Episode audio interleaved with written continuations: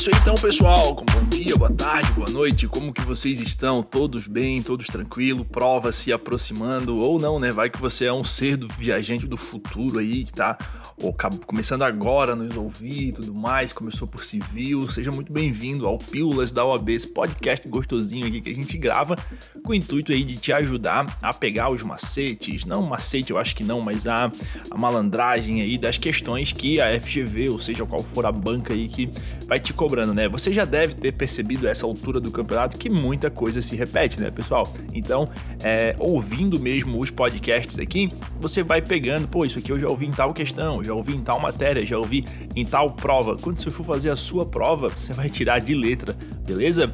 Antes de começar aqui o nosso bate-papo, aquele recado, né, pessoal? Segue a gente aqui no, no podcast, isso é bastante importante pra gente e pra você também, para dar continuidade aqui no trabalho, né? Deixar esse legado aqui para as pessoas que virão depois da sua aprovação. E pessoal, quando você passar na prova, não esquece, né? Nós temos os nossos cursos, a descrição está aqui no, no link, aliás, na descrição. O link está na descrição aqui do podcast, beleza? Enquanto eu estou gravando esse podcast, o, o curso de civil e de penal está sendo feito, mas até a tua prova, até a tua segunda fase, é, estará pronto, beleza? Então a gente vai publicar ali um pouquinho antes de. Hoje é dia 17 de novembro de. Perdão, 17 de setembro de 2021. Então, antes da prova da segunda fase que vai acontecer em, da primeira fase que vai acontecer em outubro, a gente já publica este curso, tá bom? Mas vamos parar de, de falatório e vamos direto aqui para o nosso bate-papo. Vamos lá. A questão número 1 um, ela diz o seguinte: olha só, em relação à união estável, assinale a alternativa correta. Uh, vou ler aqui as alternativas, tá? Letra A. Para que fique caracterizada a união estável, é necessário, entre outros requisitos, tempo de convivência mínima de 5 anos, desde que durante esse, esse período a convivência tenha que ser tenha, tenha sido né, pública e duradoura, tá? Então tá, tá errado isso aqui. Letra B. Quem estiver separado apenas de fato não pode constituir união estável, sendo necessária antes a dissolução do, do anterior vínculo conjugal. Neste caso, haverá simples concubinato. Concubinato, aliás, também está errado, tá?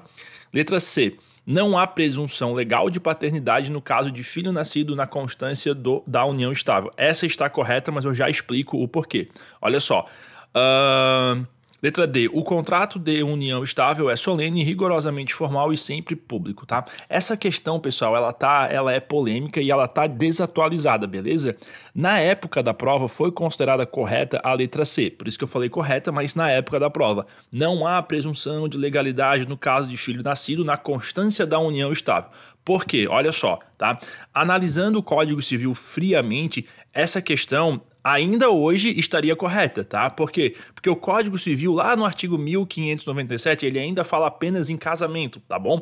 Então, fazendo uma análise fria da lei, enfim, tá? Só que na doutrina e na jurisprudência amplamente se fala que o referido artigo ele se estende sim à união estável, tá? Conforme o, o informativo anota aí 0508 de 2012 do STJ, tá bom?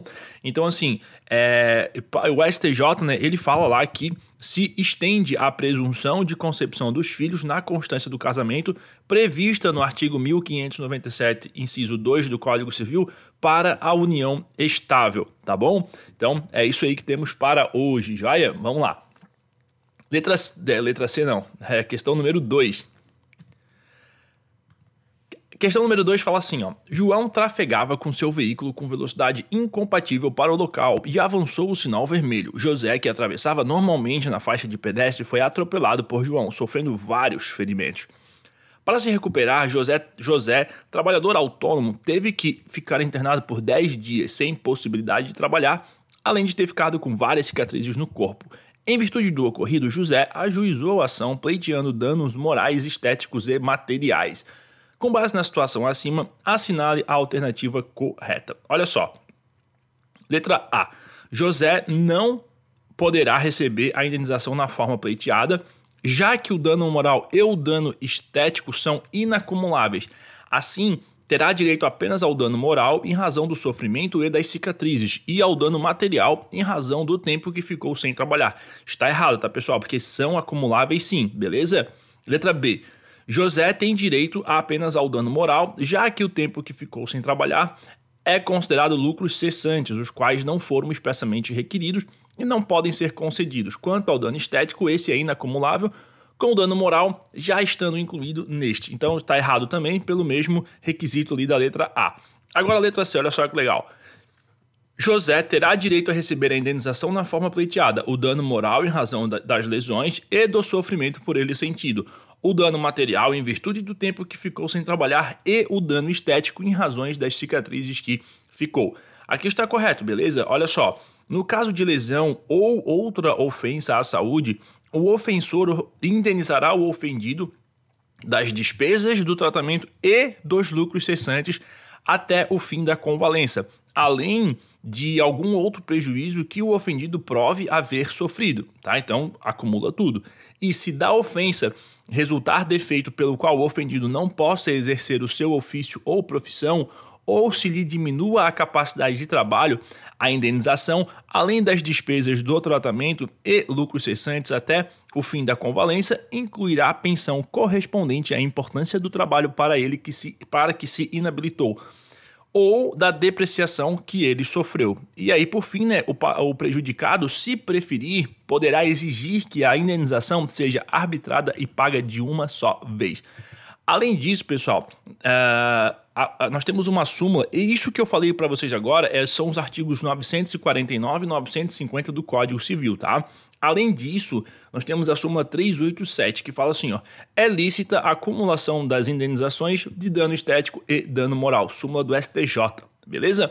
Aí a questão, só para fechar, né? Uh, os lucros cessantes uh, já estão englobados nos danos materiais, que são os lucros cessantes e os lucros emergentes. São duas. Uh, o, o, lucro, o, o, dano material ele se divide nessas duas categorias: lucros cessantes, cessantes e lucros emergentes, tá? Por isso que a D e a B estão erradas. A D fala assim, ó. José terá direito apenas ao dano moral em razão do sofrimento e ao dano estético em razão das cicatrizes. Quanto ao tempo que ficou sem trabalhar, isso se traduz em lucros cessantes que não foram pedidos, logo não podem ser concedidos. Mas ele pediu os danos materiais, né? Então tá tudo englobado ali, beleza? Questão número 3 diz assim, ó: Heitor, solteiro e pai de dois filhos, também solteiros, entre parênteses, diz Roberto, com 30 anos de idade, e Leonardo, com 28 anos de idade. Esses dois, Roberto e Leonardo, são solteiros e são filhos de Heitor, que também é solteiro, tá? Então o Heitor, ele vem a falecer sem deixar testamento. Roberto, não tendo interesse em receber a herança deixada pelo pai, a ela renuncia formalmente por meio de instrumento público. Então o Roberto renunciou à sua herança. O Leonardo, por sua vez, manifesta inequivocamente o seu interesse em receber a herança que lhe caiba. Sabendo-se que Margarida, que é mãe de Heitor, ainda é viva e que Roberto possui um filho, João, de dois anos de idade, assinale a alternativa correta. Entenderam, né, pessoal? Balaião fudido, vou, vou repetir aqui para vocês. Ó. O Heitor é o pai, tá? E ele tem dois filhos que são solteiros, o Roberto e o Leonardo, tá? O Heitor morre, aí fica o Roberto e o Leonardo. O Roberto fala: Olha, eu não quero a herança. E o Leonardo fala: Ó, oh, eu quero a herança. Beleza? Até aí tudo bem? Joia. Aí tem a dona Margarida, que é a mãe do Heitor, ou seja, a avó do Roberto e do Leonardo, tá? Que é viva, joia? E Roberto possui um filho, tá? Roberto é quem, abriu, quem renunciou à herança e ele tem um filho, que é o João de dois anos de idade, beleza? Conseguiram pegar? Vamos para as alternativas agora, olha só. Letra A. Roberto não pode renunciar à herança, pois acarretará prejuízos a seu filho, João, menor de idade. Aqui está errado, tá? Porque o Roberto pode sim renunciar à herança, tá? Letra B. Roberto pode renunciar à herança, o que ocasionará a transferência do seu quinhão para o seu filho João. Aqui também está errado. Se o pai renuncia, o próximo na linha de sucessão não recebe. Ele renunciou à herança, tá? Letra C. Roberto pode renunciar à herança e, com isso, o seu quinhão será acrescido à parte da herança a ser recebida por Leonardo, o seu irmão. Correto? Se, uma, se um herdeiro não quer a sua parte, o seu quinhão que lhe caiba, esse quinhão volta para o bolo geral e é dividido para, o, para os outros herdeiros da mesma classe, tá? Letra D, Roberto pode renunciar à herança, ocasionando a transferência do seu quinhão para Margarida, sua avó. Também não transfere, renunciou, tá fora. Para responder essa questão, pessoal, nós temos que saber o seguinte, ó. Artigo de, uh, 1810 diz assim, ó. Na sucessão legítima, a parte renunciante acresce a dos outros herdeiros da mesma classe e, sendo ele o único desta classe, devolve-se aos da subsequente, tá bom? Por isso que a letra C está correta. Roberto pode renunciar à herança e, com isso, o seu quinhão será acrescido à parte da herança a ser recebida por Leonardo, o seu irmão. Nem a vovó, nem o filhinho recebem nada, tá bom? Tamo junto aí, então. Vamos agora para a próxima questão. A questão número 4 diz o seguinte, olha só, é bem longa, mas vamos lá, olha só. Durante a assembleia realizada em condomínio edilício residencial, que conta com um apartamento por andar, Giovana, nova proprietária do apartamento situado no andar térreo, solicitou explicações sobre a cobrança condominial, por ter verificado que o valor dela cobrado era superior àquele exigido dos demais condôminos. O síndico prontamente esclareceu que a cobrança a ela dirigida é realmente superior à cobrança das demais unidades, tendo em vista que o apartamento de Giovana tem acesso exclusivo por meio de uma porta situada em sua área de serviço a um pequeno pátio localizado nos fundos do condomínio conforme consta nas configurações originais do edifício devidamente registradas. Desse modo, segundo afirmado pelo síndico, podendo Giovana usar o pátio com exclusividade, apesar de constituir área comum do condomínio, caberia a ela arcar com as respectivas despesas de manutenção. Em relação à situação apresentada, assinale a alternativa correta. Vamos lá. Letra A. Não poderão ser cobradas de Giovana as despesas relativas à manutenção do pátio, tendo em vista que este consiste em área comum do condomínio e a porta de acesso exclusivo, exclusivo para não for instalada por iniciativa da referida condômina. Aqui está errado, tá? Já vamos explicar por quê. Por, por causa da letra B. A letra B diz assim, ó. Diz o contrário, tá? Poderão ser cobradas de Giovana as despesas relativas à manutenção do pátio, tendo em vista que ela dispõe de seu uso exclusivo, independentemente da frequência com que seja efetivamente exercido. Tá correto, tá? 1340 é o o fundamento desta resposta. Diz assim, ó, as despesas relativas à parte com, às partes comuns de uso exclusivo de um condômino ou de algum deles incluem, incumbem a quem delas se serve, tá? É um texto bem fodido aqui, bem difícil de entender, mas vamos lá. As despesas relativas à parte comuns do, de uso exclusivo de um condômino ou de algum deles incumbem a quem delas se serve, tá? Ficou mais claro agora, né? Então, assim, se eu uso e o, e o meu vizinho usa aquela, aquele pátiozinho que fica no terra, super comum hoje em dia, dos apartamentos, exclusivamente, cabe a nós as despesas daquilo ali, tá bom? Não tem, não é justo os, os outros condôminos que nunca vão usar aquilo ali, porque eles não têm acesso, é, é, pagarem por aquilo. Por que, que eu fiz essa ressalva? Porque eles não têm acesso porque as outras coisas do condomínio que estão disponíveis para todo mundo e o, e o condomínio não usa, mas ele tem acesso, ele está lá à disposição dele, daí ele tem que pagar. O parquinho, a piscina, salão de festa, sei lá, daí ele tem que pagar por, esse, por essa manutenção. Boa? Legal. Questão número 5 agora, vamos lá. A questão número 5 diz assim pra gente, ó, o decurso do tempo exerce efeitos sobre as relações jurídicas com o propósito de suprir uma deficiência apontada pela doutrina em relação ao Código Velho. O, o, Código Velho, tá? O novo Código Civil, a exemplo do Código Civil italiano e português. Define que o que é prescrição e institui específica disciplina específica para a decadência. Pessoal, aqui ó, eu li conforme está escrito no enunciado, tá? Porque aqui eles pularam uma vírgula, alguma coisa assim. Mas olha só, Aqui eles querem saber a respeito do código, do código Civil novo, né? A definição de prescrição e a definição para decadência, tá bom? Então, assim, tendo em vista os preceitos do Código Civil a respeito da matéria, assinale a alternativa correta. Vamos lá. Letra A. Se a decadência resultar de convenção entre as partes, o interessado poderá alegá-la em qualquer grau de, de jurisdição mas o juiz só poderá suprir a alegação de quem a aproveite, tá? Está correta. Artigo 211 diz que se a decadência for convencional, a parte a quem aproveita pode alegá-la em qualquer grau de jurisdição, mas o juiz não pode suprir a alegação. O juiz não pode levantar a mão e falar assim: olha, tá decaiu. Não pode. Não pode, tá? Não pode. É a parte que tem que arguir pela, pela decadência. Letra B. Se um dos credores solidários constituir judicialmente o devedor em mora, tal iniciativa não aproveitará aos demais quanto à interrupção da prescrição, nem a interrupção produzida em face do principal devedor prejudica o fiador dele.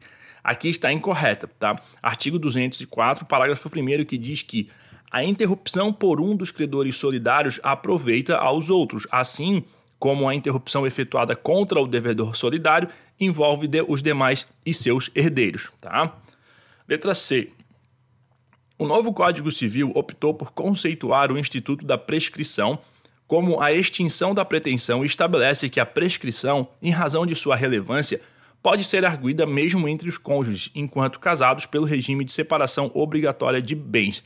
Aqui está incorreta. Artigo 197, que vai dizer que não corre a prescrição, aí o inciso já de cara, o inciso 1, entre cônjuges, na constância da sociedade conjugal, beleza?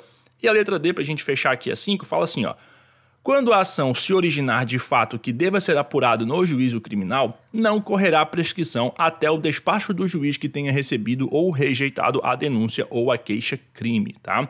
Aqui está errado. Por quê? Nós temos o artigo 200 que diz assim, ó: quando a ação se originar de fato que deva ser apurado no juízo criminal, não correrá prescrição antes da respectiva sentença definitiva. Boa? E pra gente encerrar esse bate-papo, ah não, tem mais algumas ainda. tem a 6 e a 7, tá? Vamos lá então para a questão número 6. A questão número 6 fala assim, ó: em instrumento particular, subscrito por duas testemunhas, um menor de 16 anos sem bens, não estabelecido com economia própria nem exercendo atividade laborativa e sendo apenas estudante de curso secundário, tomou por empréstimo a uma vizinha, sua amiga, a quantia de 5 mil reais para participar de uma campanha de doação de fundos para o seu time de futebol, autorizando que a referida mutuante entregasse, em nome do mutuário, a referida importância diretamente ao clube esportivo, o que foi feito. Não foi fixado prazo para pagamento do mútuo, nem houve previsão de juros, exigindo, entretanto, a credora a fiança de dois amigos mutuários solteiros maiores e capazes. Recusando-se a pagar o empréstimo, foram procurados o pai e a mãe do mutuário, os quais se negaram a ratificar o empréstimo e se negaram a honrá-lo sob o argumento de que não havia autorizado. Em face disso, assinale a alternativa correta. Vocês entenderam aqui, né, pessoal? Gurizão, 16 anos, foi e pediu um empréstimo para a vizinha. A vizinha emprestou e depositou direto no, na conta do, do time dele. Só que ela pediu que dois maiores capazes fossem é, fiadores desse empréstimo, tá? Ela foi cobrar dos pais, cobrou do menino, o menino não pagou, cobrou dos pais, os pais não aceitaram. Vamos ver o que, que as questões aqui nos trazem, beleza? Letra A. Esse mútuo não pode ser reavido nem não pode ser reavido nem do mutuário nem dos seus fiadores. Letra B. Presumem-se devidos os juros pelo mutuário e pelos seus e por seus fiadores. Letra C.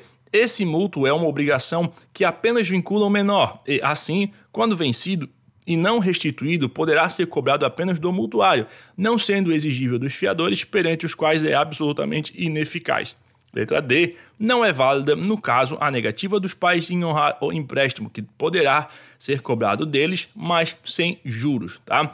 Essa questão, pessoal, para a gente responder ela, a gente tem que conhecer os artigos 5 588 e 591 do Código Civil. Eles falam para gente que o mútuo feito à pessoa menor, sem prévia autorização daquele sub, su, sob cujo a guarda estiver, não pode ser reavido nem do mutuário nem dos seus fiadores, beleza?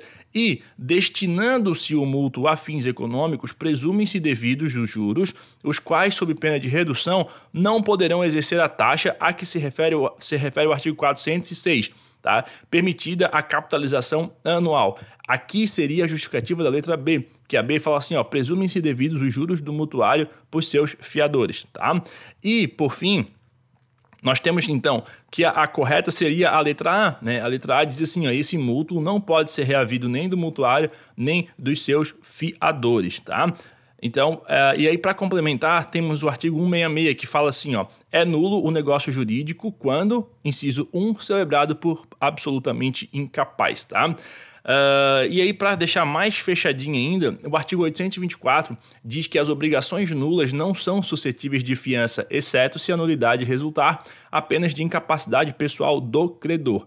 Parágrafo único. A exceção estabelecida nesse artigo não abrange caso de mútuo feito a menor. Então, os fiadores não têm responsabilidade nesse mútuo também. Beleza? Perdeu o din-din ali, a tia que emprestou a grana para o time de futebol, tá? Infelizmente é isso.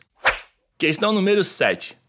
A questão número 7 fala o seguinte: a dação em pagamento é. Aí vem as opções.